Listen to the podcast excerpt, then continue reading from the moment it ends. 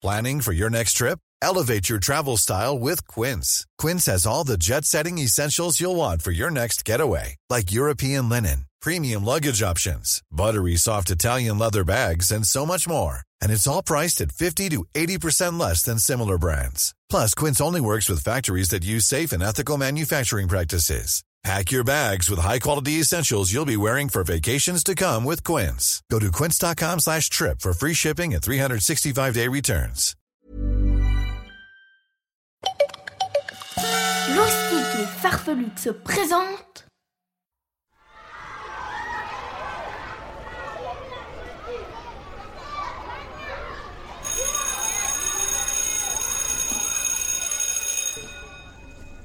Bienvenue à la Grimm Academy. Welcome to the Grimm Academy. Bienvenido a la Grimo Academy. Suivez-moi dans la cour du château. Ici, vous allez étudier les créatures magiques et je serai votre professeur. Je me présente. Mon nom à moi, c'est Grimm. Ansel Grimm. Je suis humblement de loin le plus grand des conteurs en stream. Je suis un Grimm, Grimm, Grimm, Grimm, Grimm. Oui, mon nom à moi, c'est bien Grimm Ansel Grimm. Grimm. Aujourd'hui, mes chers élèves, je vais vous parler du griffon, une créature fabuleuse que j'ai eu la chance de rencontrer. C'est un animal étrange, très intelligent mais aussi très dangereux.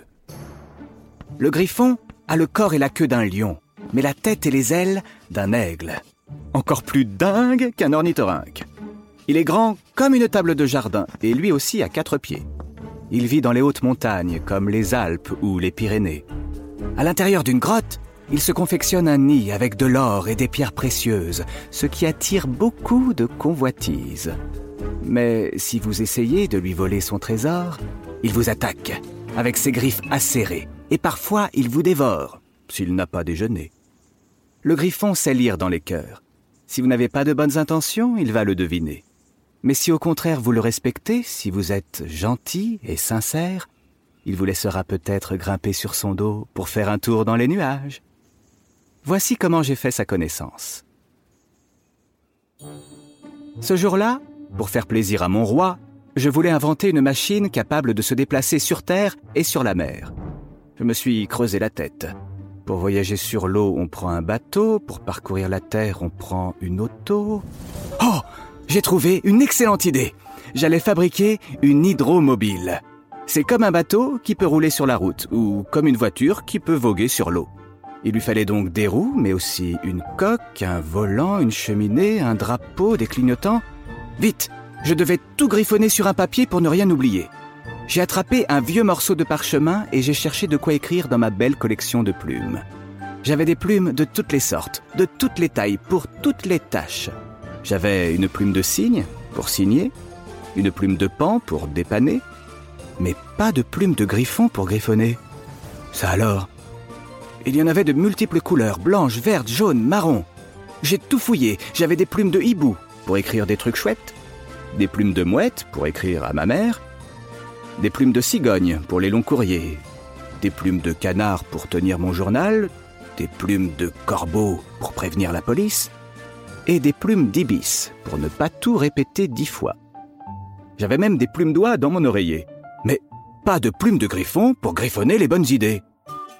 Alors je suis parti vers les hautes montagnes. Le petit pousset m'a prêté ses bottes de sept lieues. Elles étaient pleines de cailloux. Aïe, oui, mais je faisais des bonds extraordinaires et en quelques heures à peine, j'avais traversé le pays entier. Je suis arrivé au bord d'un fleuve.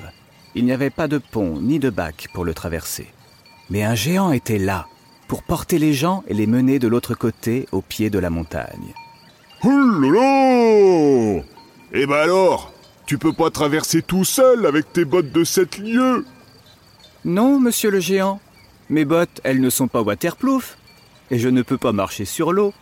C'est dans les contes pour adultes que l'on marche sur l'eau, pas dans les contes pour enfants. Et tu vas où? Voir le griffon pour lui emprunter une plume. Le griffon? Oh Bah ça tombe bien Tu peux lui demander comment que je dois faire pour arrêter de transporter les voyageurs de l'autre côté du fleuve Si ça peut vous aider, je le veux bien. et j'ai escaladé la montagne, sentier après sentier, rocher après rocher. Et au coucher du soleil, je me suis accroché à ces derniers rayons qui glissaient au-dessus de ma tête, et ils m'ont hissé jusqu'à la grotte du Griffon. L'oiseau lion ronronnait doucement dans son nid de pièces d'or et de bijoux étincelants.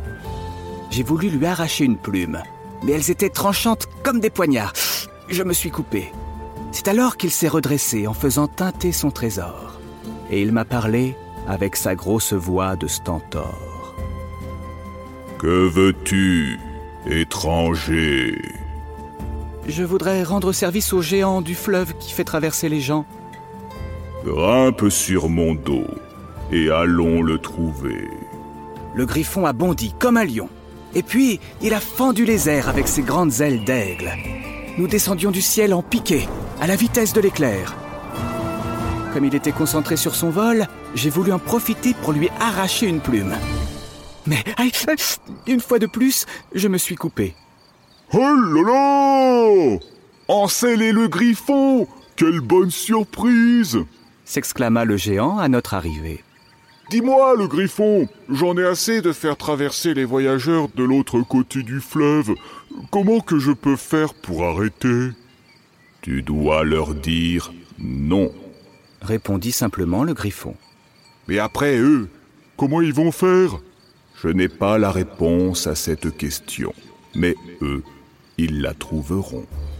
Et le griffon, très fier, repartit en sautillant sans faire de bruit car comme les félins, il a des coussinets sous les pattes. Sa queue se balançait devant moi, et je voulus tenter ma chance une dernière fois. J'ai agrippé une plume de toutes mes forces, mais je me suis fait très mal et mes mains étaient en sang. Tu n'arriveras pas à arracher mes plumes. Je suis le seul à pouvoir les décrocher.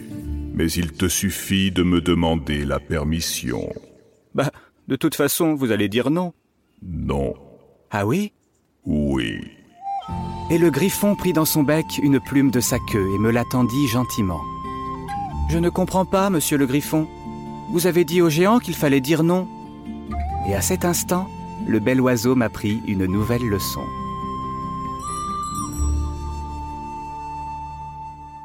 On doit toujours refuser ce qui nous fait souffrir. Mais quand on a tout à offrir, ça ne coûte rien de demander. C'est sûr que si j'avais demandé, je ne me serais pas coupé les mains. En tout cas, ça n'a pas l'air toujours facile de dire non. On veut faire plaisir, on ne veut pas décevoir, et on s'inquiète pour les autres aussi. Alors comment savoir quand on peut dire non, monsieur le griffon? C'est à toi de répondre à la question, avec la ruse de l'aigle et la force du lion. Et le griffon disparut en un seul battement d'aile. Il était monté tout là-haut, dans le ciel. Grâce à sa plume, j'ai pu griffonner les plans de mon invention. Et devinez quoi? J'ai fini de la construire ce matin même. Suivez-moi Je vous présente mon hydromobile, ma voiture bateau à vapeur. Pour le prochain cours, je vous emmène en balade sur le lac du château. Nous allons étudier les créatures des eaux, alors prévoyez un maillot de bain et une côte de maille pour vous protéger des morsures. Certaines de ces bestioles sont un peu sur les dents, dirons-nous. Mais je suis là pour vous protéger et répondre à toutes vos questions avec la ruse de l'aigle et la force du lion.